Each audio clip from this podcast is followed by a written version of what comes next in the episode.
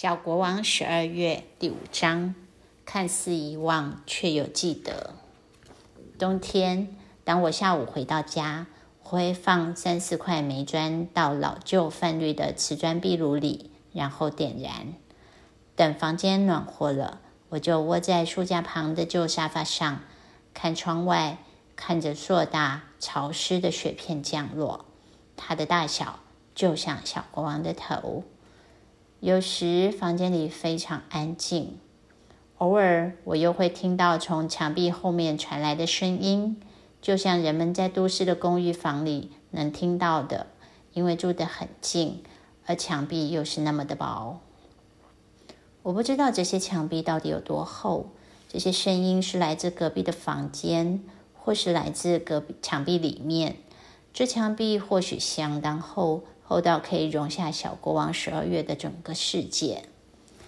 刚开始，我想，也许该拿把气压锤把墙凿开，看看到底是什么在那儿。这一来，也许我真的就站在邻居的房间里，全身覆盖着灰尘，在一个陌生的餐桌前，而正在吃晚饭的这一家人会不知所措的抬起头注视着我。对不起，我只是想找小国王。我可能会发生这样轻声而尴尬的状况。小国王十二月有一次对我说：“为什么你会想看墙后面是什么，而不是去想象墙后面的世界？为什么你不坐下来，闭上眼睛，自己想象属于这世界的不同景象？”小时候你会这么做，甚至睁着眼睛也行。你已经忘记了吗？为什么你会忘记？冬天里，只要情况允许，我总是安静的窝在我的沙发上。当我有一天安静的窝在沙发上时，小国王从我的书架后面走出来。他不直接走向我，而是走到房间的另一头那儿。我放了一些旧的玩具汽车，这些车从我十三岁起就有了，我也没有任何理由要丢掉它们。国王打开一辆宾士货车的门，上了车。那是一辆蓝色的宾士货车，有红色的排挡杆、红色的保险杆，载货面积很小，在车顶上还有两个黄色的灯。后面有一个大的红色挂钩，上面固定着一个很奇特的拖车。这个拖车非常平坦，有十二个轮子，是用来运送火车货柜用的。万一火车货柜必须被运到某地，而那地点又没有铁轨时，就得用这拖车。但现在拖车是空的。国王把咬过的碧鸡熊丢上货车。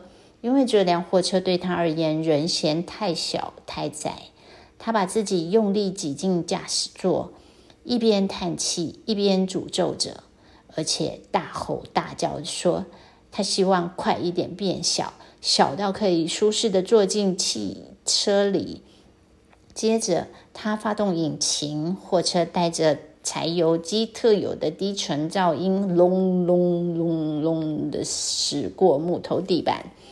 到我的沙发旁。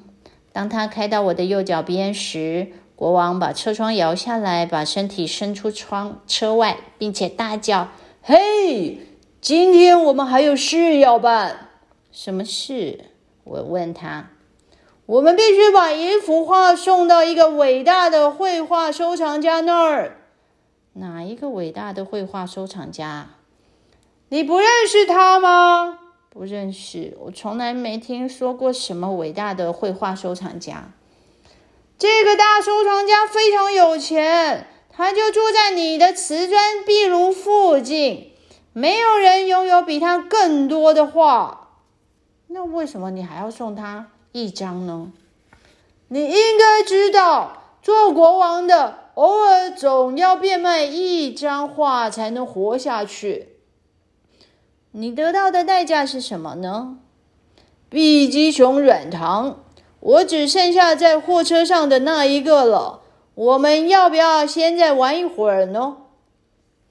最近国王和我几乎每天都在一起玩，例如玩米卡多，就是那种把许多棒子堆在一起，玩的人轮流抽的游戏。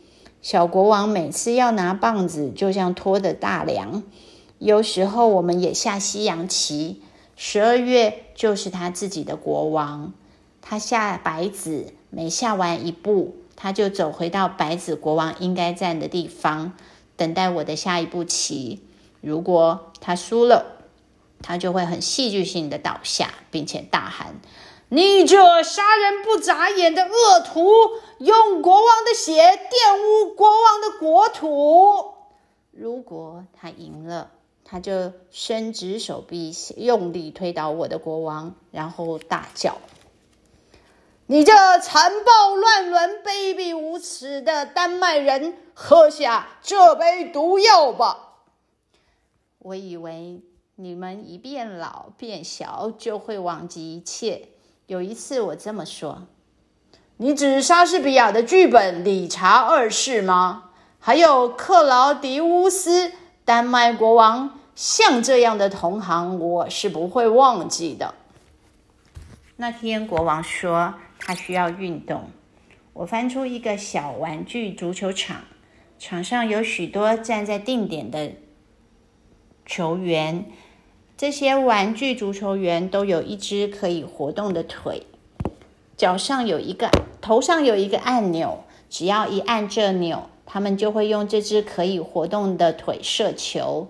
至于小国王，当然不需要按他的头，他把他厚重的红外套脱下。穿着内衣在绿色的场地上来回盘球。如果他射门得分，就会一一亲吻他的金属同伴，然后喘着气躺在躺在地上，因为他实在太胖了。一踢足球总是很快就喘不过气来，这实在太不公平了。你会跑，我的人可不会跑！国王大叫：“这些迟钝的铁皮家伙！”我已经快累死了，他们可没可像没事一样。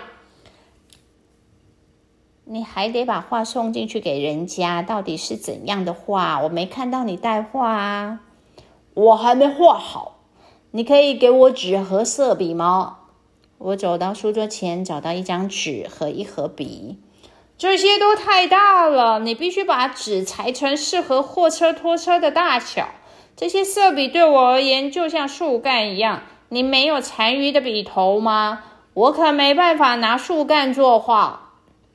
我再一次走到书桌前，打开抽屉，双手在旧电池、胶带、剩余的细绳、坏掉的遥控器之中翻找，一直到发现一把剪刀和一小段浅绿色的色笔。我用剪刀从一大块纸上剪下一小块纸片。大概比我的货车拖车长一点点，而宽度则刚刚好。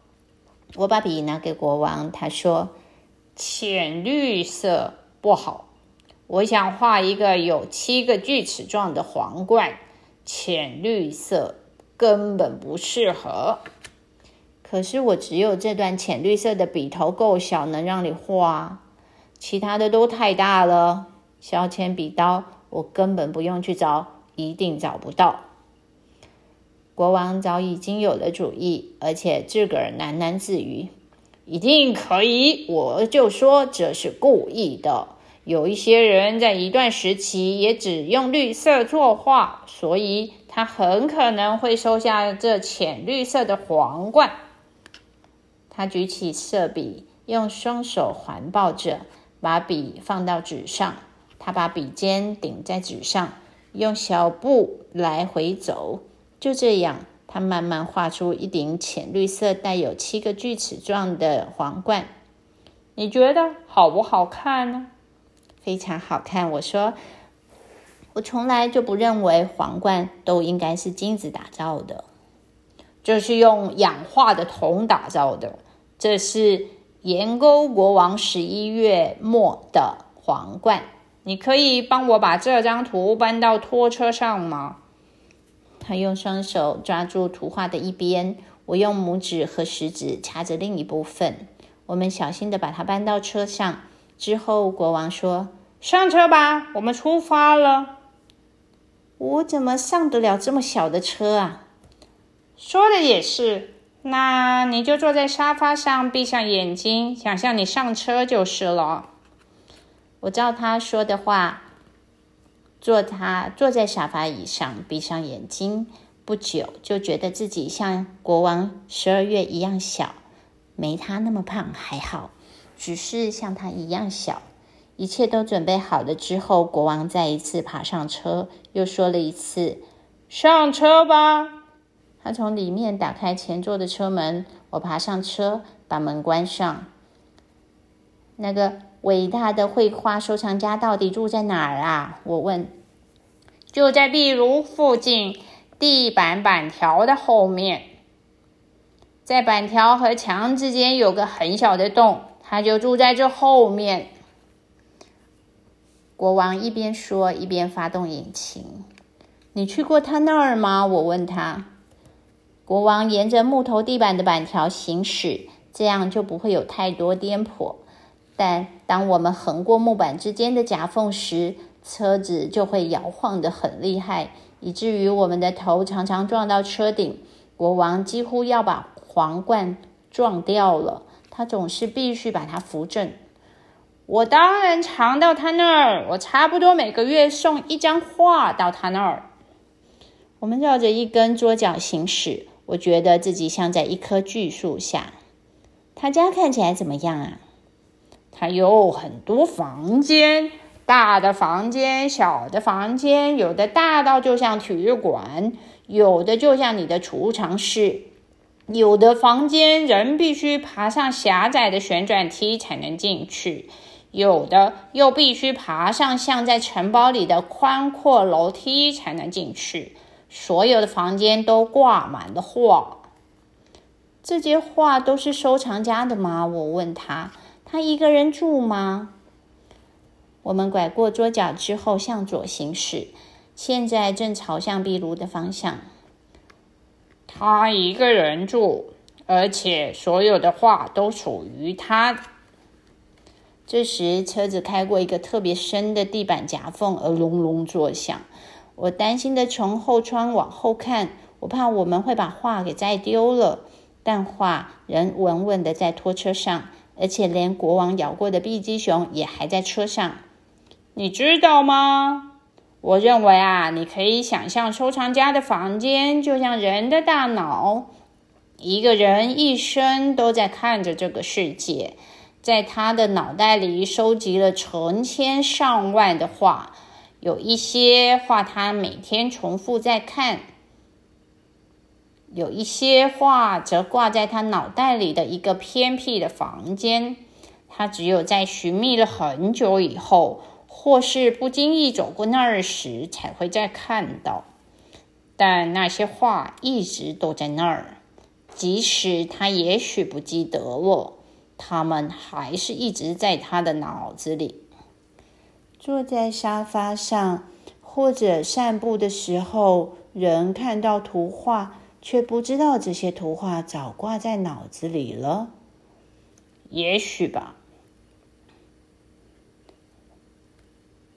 国王说：“我们到达壁炉边，他刹车，关掉引擎之后说：‘我们得卸货。’我们下车，走到后面，把图从拖车上再卸下来，搬到夹缝前面。那伟大的绘画收藏家就住在夹缝后面。收藏家，收藏家，你在家吗？”国王大声的往夹缝喊。没有任何回音。国王又叫了一次，静听了一会儿，然后说：“也许他在家里的某个地方，而听不见我们。有时候他整天就只游走在他的房间之间看他的画。我们把画放在墙边就可以了。只要看到画，他就会把画搬进去，然后把碧鸡熊当做酬劳放在这儿。”这样我就可以来拿了。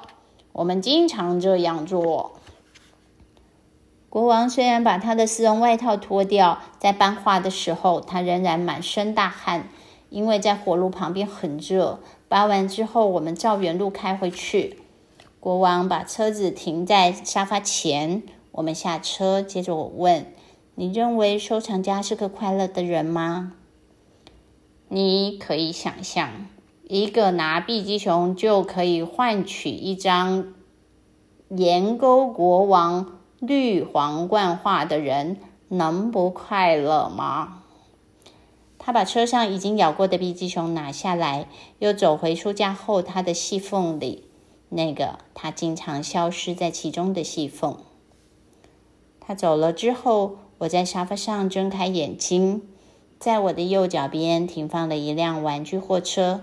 当我往房间的那一头望去，我看到墙边原本我们放画的地方就摆着一个红色的碧鸡熊。